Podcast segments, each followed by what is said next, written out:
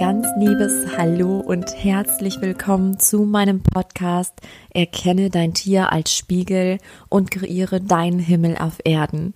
Mein Name ist Sarah Rogalski und das ist die allererste Folge dieses Podcasts und ich freue mich riesig, dass du jetzt zuhörst. Und zwar dreht sich diese erste Folge um die fünf größten Mythen rund um die Tierkommunikation, die mir in all den Jahren als Tierkommunikatorin aufgefallen sind. Also die Themen, die sich immer wiederholt haben, vor allen Dingen in meinen Basisseminaren für Menschen, für die die Tierkommunikation noch etwas völlig Neues war. Und in dieser Folge möchte ich erstmal mit den fünf größten Mythen aufräumen und dir Klarheit verschaffen, was es denn mit der Tierkommunikation wirklich auf sich hat. Also was sie kann und was eben nicht. Und ich würde sagen, wir legen direkt einmal los.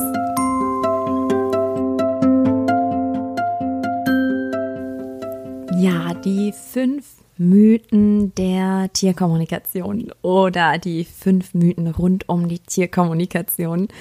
Und zwar ist es so, dass ich seit 2011 hauptberufliche Tierkommunikatorin bin, was sich mittlerweile weiterentwickelt hat, da uns die Tiere ja spiegeln und ich auch den Menschen mit ins Boot hole und da coache, um halt ganzheitlich zu helfen.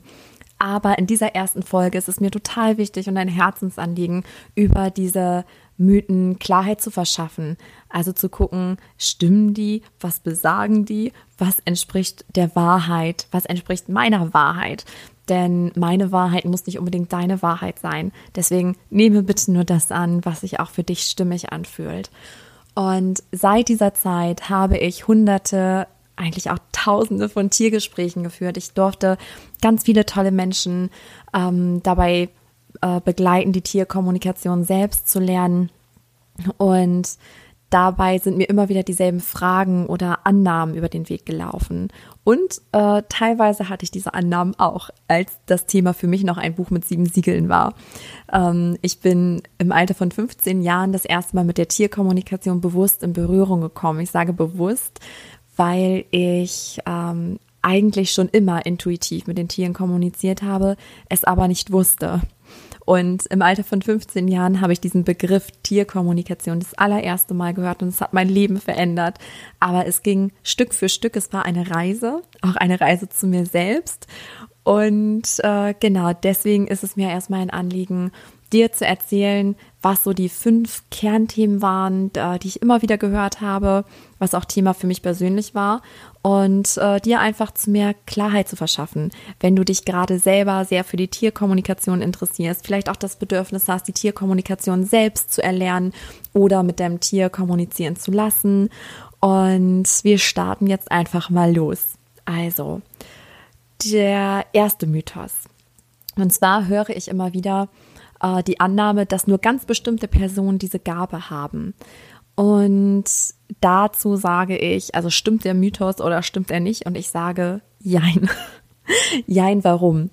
Also es kann erstmal jeder die Tierkommunikation erlernen. Es ist nichts, ähm, womit man geboren wird und mit dem nur ganz wenige Menschen gesegnet wurden. Denn im Grunde ist es so, dass tatsächlich jedes Kind mit dieser Fähigkeit auf die Welt kommt. Wir verlernen sie aber mit der Zeit, weil wir eben äh, sehr, sehr stark geprägt werden von unserem Umfeld und äh, wir verlassen uns eben sehr auf unsere körperlichen Sinne. Also auf das, was wir sehen und anfassen können. Und wir haben ja immer noch im Kopf, dass das der Realität entspringt, was wir wirklich äh, ja sehen und berühren können oder eben ähm, wissenschaftlich fundiert erklären können. Aber es gibt so viel mehr zwischen Himmel und Erde und wir leben in einer sehr besonderen Zeit, ähm, in welcher immer mehr Menschen erwachen, das heißt immer mehr Menschen erkennen. Und es ist wirklich so, dass jedes Kind mit den Tieren kommunizieren kann.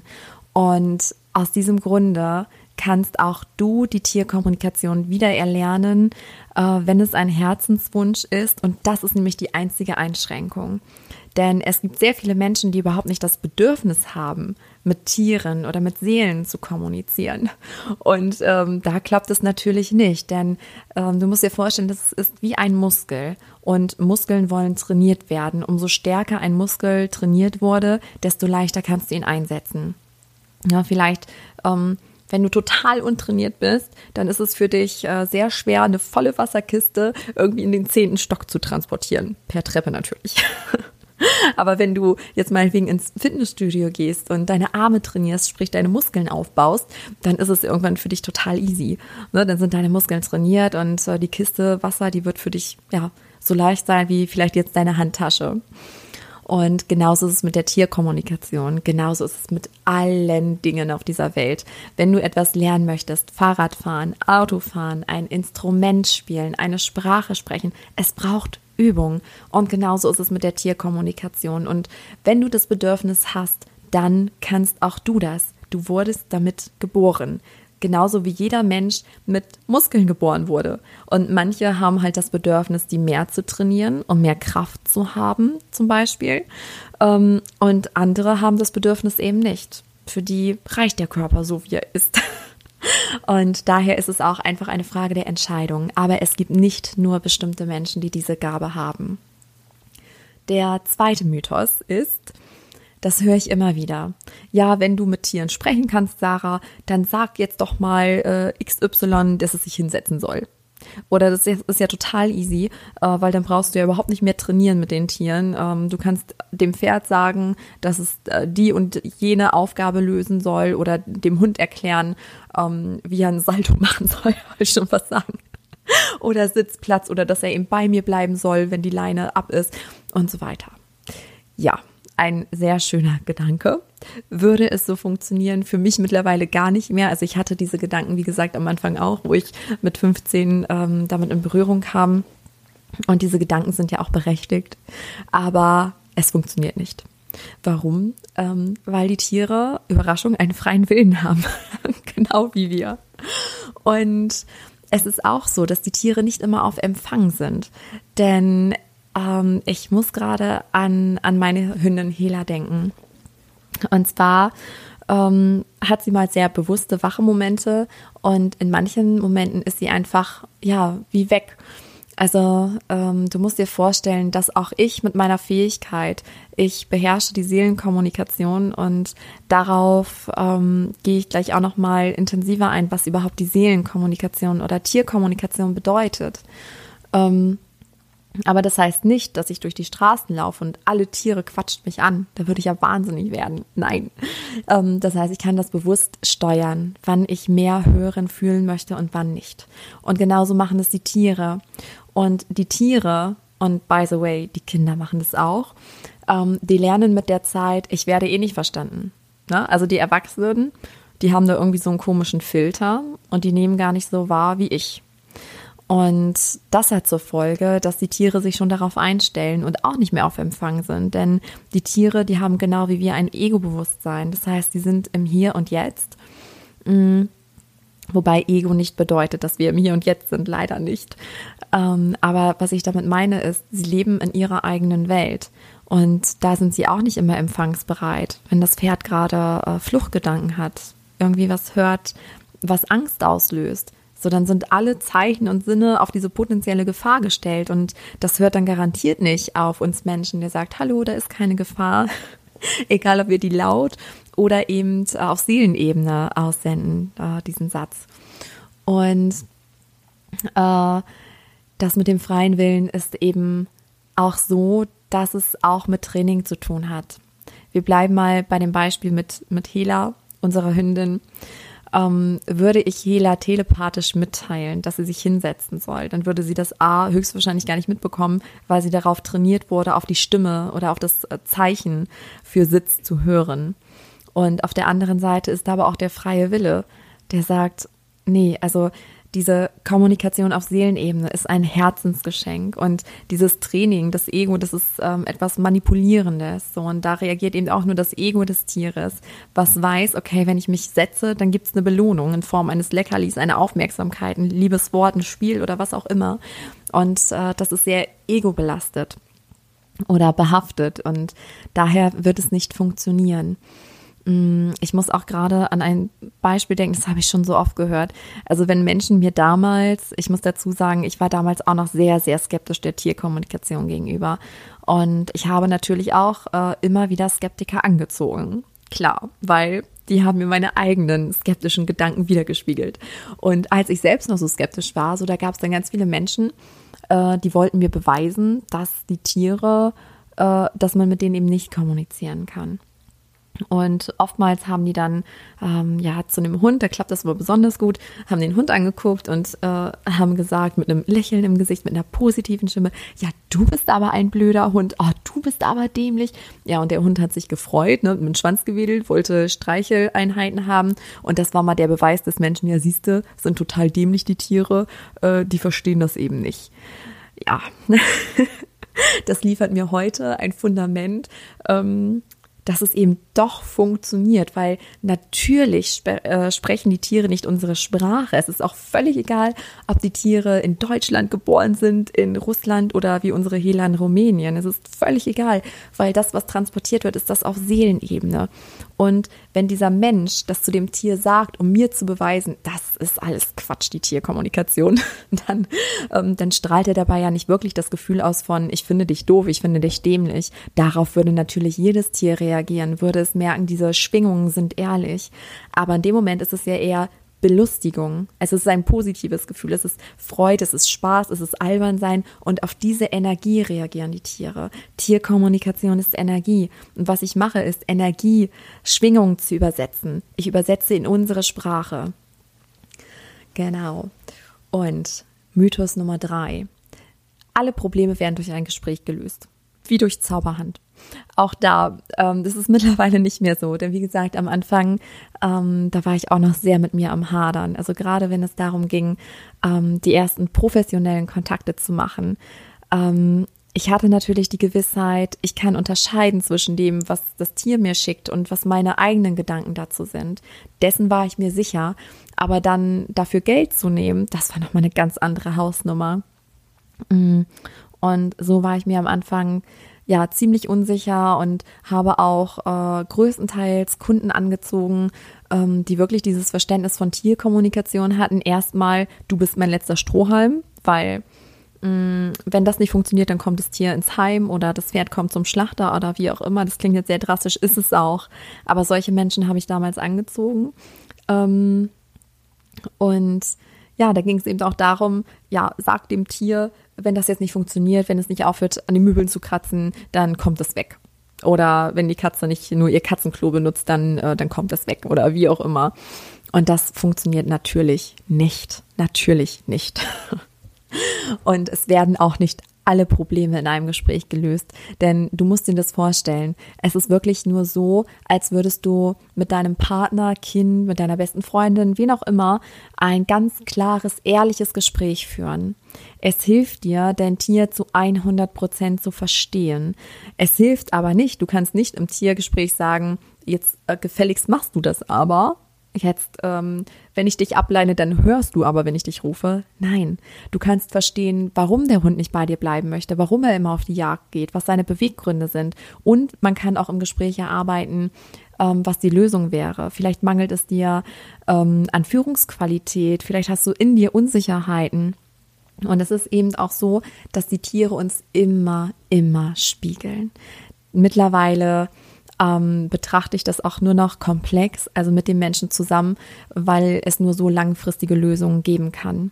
Tierkommunikationen sind wundervoll, weil sie geben uns ganz viel Klarheit, aber eben nur in der Form, dass wir das Tier zu 100 Prozent verstehen.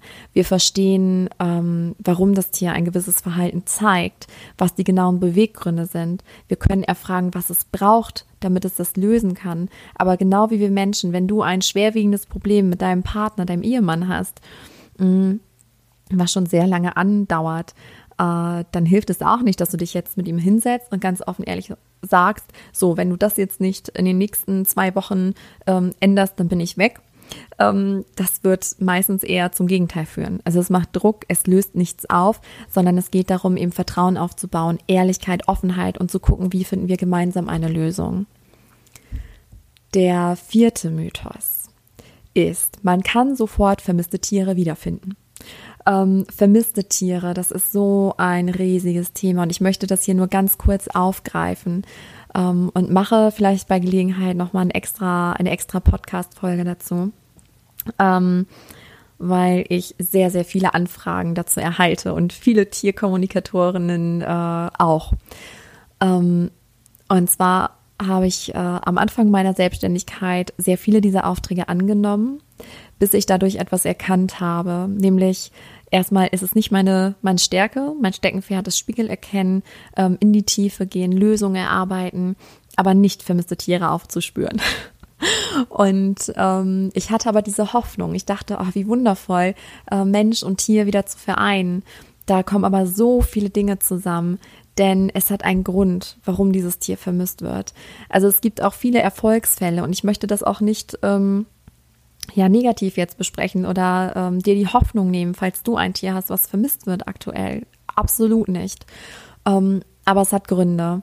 Ein Grund, ich habe selber eine vermisste Katze, die auch nie wieder aufgetaucht ist. Die ganze Story habe ich in meinem ersten Buch aus den Augen der Tiere veröffentlicht. Ähm, und es ist eben so, dass manchmal sollen sich die Wege trennen, auch wenn es schmerzhaft ist. Und dann werden diese Tiere einfach nicht gefunden. Hm, da können wir uns noch so sehr auf den Kopf stellen. Wir können zehn Tierkommunikatorinnen engagieren. Wir können die Zeitung drauf ansetzen, sämtliche Tierheime. Wenn es nicht sein soll, dann wird es leider nicht so kommen. Aber andersrum bedeutet es auch, wenn dieses Tier zu seinem Menschen zurückfinden soll, dann wird das passieren. Und aus dem Grunde gibt es da Grenzen. Ähm, ich habe sowohl positive als auch negative Erfahrungen gemacht ähm, auf der Suche nach vermissten Tieren. Und die Erfolgsfälle waren natürlich immer wunderschön. Ähm, mittlerweile bin ich aber auch der Überzeugung, das Tier hätte auch irgendwie anders. Weil wenn es ähm, nach Hause finden soll. Denn wenn es so sein soll, dann findet das Leben Wege. Und die Tierkommunikation kann natürlich insofern eine Hilfe sein, dass das Tier sagen kann, ähm, wie es sich fühlt, ob es irgendwo gefangen ist, eingesperrt oder ob es weit weg ist von zu Hause und so weiter und so fort, warum es weggelaufen ist, all das. Aber wenn, ja, wenn es tiefere Gründe hat, dann wird da die Tierkommunikation nichts bewegen können. Der fünfte Mythos ist, Kranke Tiere können exakt sagen, was ihnen fehlt und was sie brauchen, um zu heilen. Ähm, also ich, wie gesagt, vorab, ähm, die Tierkommunikation ist auch da eine wundervolle Hilfe, gerade bei erkrankten Tieren. Und auch da ähm, bin ich der Überzeugung, dass unser Körper sowie die Körper unserer Tiere Botschaften für uns haben. Der Körper überbringt die Botschaften der Seele. Also du musst dir vorstellen, wenn wir, warum auch immer, von unserem Lebensweg abgekommen sind, nicht mehr unserem Herzen folgen, dann klopft das Leben an. Und das äh, auf ganz unterschiedlichen Wegen. Auch eben über unsere Tiere, über Verhaltensauffälligkeiten und so weiter, aber eben auch über Erkrankungen des Körpers. Nicht nur dein eigener Körper, sondern auch die Krankheiten deines Tieres sind Botschaften für dich. Mm, nun kursiert aber äh, die Illusion darüber, dass wenn man mit dem Tier kommuniziert, was krank ist, dass es genau sagen kann, ähm, ich habe Lungenkrebs oder äh, ich habe chronische Bronchitis und ich brauche das Medikament XY oder ich brauche genau drei Energiebehandlungen in der Länge von 40 Minuten. Du siehst, ich mache das jetzt so ein bisschen lächerlich, das ist aber absolut nicht lächerlich gemeint, denn ich weiß selbst, was es für eine Not ist, wenn das Tier krank ist und man sich einfach sehnlichst, äh, sehnlichst wünscht, dass es wieder genießen wird und genießen kann. Und das kann es auch, aber auch darauf werde ich nochmal in einer neuen Podcast-Folge ganz genau eingehen. Ähm, doch hier möchte ich erstmal einfach mit diesen Mythen aufräumen, Klarheit schaffen. Und es ist eben nicht so, dass die Tiere exakt sagen können, was ihnen fehlt wobei Einzelfälle die Regel bestätigen. Mm, es ist auch schon vorgekommen, dass die Tiere ihre Krankheit genau benennen konnten oder dass ich das Gefühl hatte, die Tiere haben Krebs oder denen fehlt dies und jenes. Ähm, das kann alles sein, aber diese Erwartungshaltung müssen wir einfach loslassen. Die Tiere können sagen, wo sie Schmerzen haben, wie sie sich fühlen, ob ihnen übel ist, ob ihnen der Appetit fehlt oder ähm, ihnen die Pfote schmerzt oder sie Schmerzen im Huf haben oder wie auch immer. Aber unsere Aufgabe ist da näher hinzugucken und vor allem nicht nur auf der körperlichen Ebene zu suchen. Und das ist eben mein Steckenpferd, meine Stärke, zu gucken, welche Botschaft hat diese Krankheit überhaupt? Was will es dir sagen? Was hat es für eine Bedeutung für dein Tier? aber eben auch für dich. Denn ich bin der festen Überzeugung, dass damit ähm, ja wirkliche Heilung geschehen kann, muss man auf allen Ebenen schauen, auf der körperlichen wie auch der seelischen Ebene, damit es eine runde Sache ist, weil wir können zwar Symptome behandeln am Körper, aber wenn wir die innere Ursache außer Acht lassen, dann kann man sich ziemlich sicher sein, dass das Leben nochmal anklopft und immer deutlicher und deutlicher, bis wir die Botschaft verstanden haben. Genau, und zum Abschluss möchte ich natürlich auch sagen, was die Tierkommunikation denn wirklich ist und wirklich kann. Denn du denkst dir jetzt vielleicht, ja, aber wenn es das alles nicht kann, was, wozu braucht man das dann? Warum ist es denn ein, ein wertvolles Instrument sozusagen? Und zwar erstmal, was die Tierkommunikation wirklich ist. Man sagt sehr häufig, dass es die telepathische Kommunikation ist. Doch ich bin der Ansicht, das stimmt nicht. Und vielleicht geht jetzt eine Riesenwelle los. Das nehme ich gerne in Kauf. Und ähm, ja, ab und an gibt es auch die Telepathie. Aber eigentlich ist es eine Seelensprache. Und eigentlich ist Tierkommunikation ein Schubladenbegriff. Und zwar, was ich damit meine. Telepathie bedeutet ähm, die augenblickliche Gedankenübertragung. Das heißt, ähm, ja, stell dir vor, wir beide sitzen in einem Raum. Ich denke gerade an ein rotes Auto und auf einmal fängst du an, über ein rotes Auto zu sprechen, was du dir vielleicht kaufen willst oder ja, weiß der Geier. Egal. Auf jeden Fall habe ich einen Gedanken und du sprichst ihn aus. Sprich, wir hatten im selben Moment denselben Gedanken. Das ist Telepathie. Und oftmals ähm, klappt es auch bei den Tieren. Sprich, ich funke jetzt äh, Hela an, bleiben wir mal bei Hela und Hela hebt den Kopf oder in dem Moment ähm, denke ich zum Beispiel, oh, ist ja schon wieder äh, Futterzeit für die Tiere und in dem Moment höre ich äh, Hela, wie sie sich oben schüttelt und nach unten stürmt. Das wäre Telepathie und es kommt durchaus vor. Es gibt Telepathie. Ich will nicht sagen, das äh, gibt es nicht, auf keinen Fall. Telepathie existiert. Aber was ich mache, wenn ich mit Tieren kommuniziere, ist, ich kommuniziere mit der Seele des Tieres. Und das geht, äh, geht eben auch mit den Menschen. Und ähm, Seelenkommunikation bedeutet, dass ich im Energiefeld lese. Und dort ist alles geschrieben, selbst was nicht in unserem Ego-Bewusstsein ist. Ähm, das bessere Beispiel, um das, ähm, ja, um es einfach leichter erklären zu können, sind die Menschen. Denn wenn ich ein Seelengespräch für einen Menschen führe, dann merkt er das nicht in dem Moment. Es ist völlig egal, ob der gerade ähm, sehr beschäftigt ist oder sich entspannt. Ähm, es ist ganz egal, weil ich eben mit der Seele kommuniziere. Und über die Seele kann ich auch Dinge erfahren, die der Mensch im Wachbewusstsein nicht hat. Mm, zum Beispiel merkt der Mensch, dass er immer wieder an dieselben Situationen gerät, immer wieder an dieselben Partner oder immer wieder äh, Hunde hat, die man nicht alleine lassen kann oder die einen starken Jagdtrieb haben oder oder oder. Und äh, da kann ich eben die Seele befragen und die Information bekommen, ähm, was das für den Menschen bedeutet. Denn die Seele weiß das, die Seele kennt deinen Lebensweg, deine Bestimmung, deine Lernaufgaben. Und das ist auch mit der Tierkommunikation möglich. Wir können erfragen, was es in der Vergangenheit erlebt hat, welche Traumata es hat.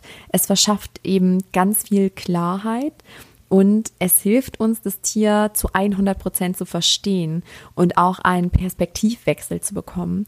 Denn erst als ich unsere Hündin Hela so richtig verstehen konnte, warum sie ist, wie sie ist, warum sie teilweise ähm, sich verhält, wie sie, äh, wie sie sich verhält, ähm, konnte ich viel leichter damit umgehen und darauf eingehen und vor allen Dingen meine Baustellen erkennen und an denen arbeiten. Und das bringt dir so viel mehr Freiheit, als an deinem Tier herumzudoktern. Es bringt uns einen riesigen Schritt voran. Es hilft beim gegenseitigen Wachstum und wir können erkennen, warum ist das Tier in unser Leben getreten? Was hat es für eine Botschaft für mich? Und vor allem stärkt die Tierkommunikation eure Bindung zueinander. Denn das Tier, und das äh, höre ich immer wieder nach Tiergesprächen, ich finde das so wundervoll, ist eben, ähm, dass die Tiere spüren, dass sie jetzt zu 100 Prozent verstanden werden. Da passiert energetisch ganz viel und oft löst es dadurch auch Probleme auf oder bringt euch ein ganz großen Stück voran. Und ich wünsche mir von dir oder für dich wünsche ich mir, dass dir diese Podcast-Folge gefallen hat, Klarheit geschenkt hat. Mm, und vielleicht hast du auch die Motivation, die Tierkommunikation selbst lernen zu wollen. Und ich kann es dir nur ans Herz, äh, ans Herz legen, weil es mein Leben unglaublich transformiert hat. Die Tiere sind so weise, die sind uns in so vielen Dingen weit voraus, haben viele Weisheiten in sich und es bereichert einfach das komplette Leben. Und ich freue mich sehr, dass du bis hier, bis zum Ende zugehört hast. Ich freue mich darauf, ähm, wenn du mir vielleicht äh, ja schreiben magst, wie dir die Folge gefallen hat. Und ich würde mich riesig freuen, wenn du zur nächsten, zur zweiten Folge dann auch dazu schalten würdest und wünsche dir noch einen ganz wundervollen Tag. Ja, genieße dein Leben, sehe dein Tier als Spiegel und ich sag bis bald. Alles Liebe, deine Sarah.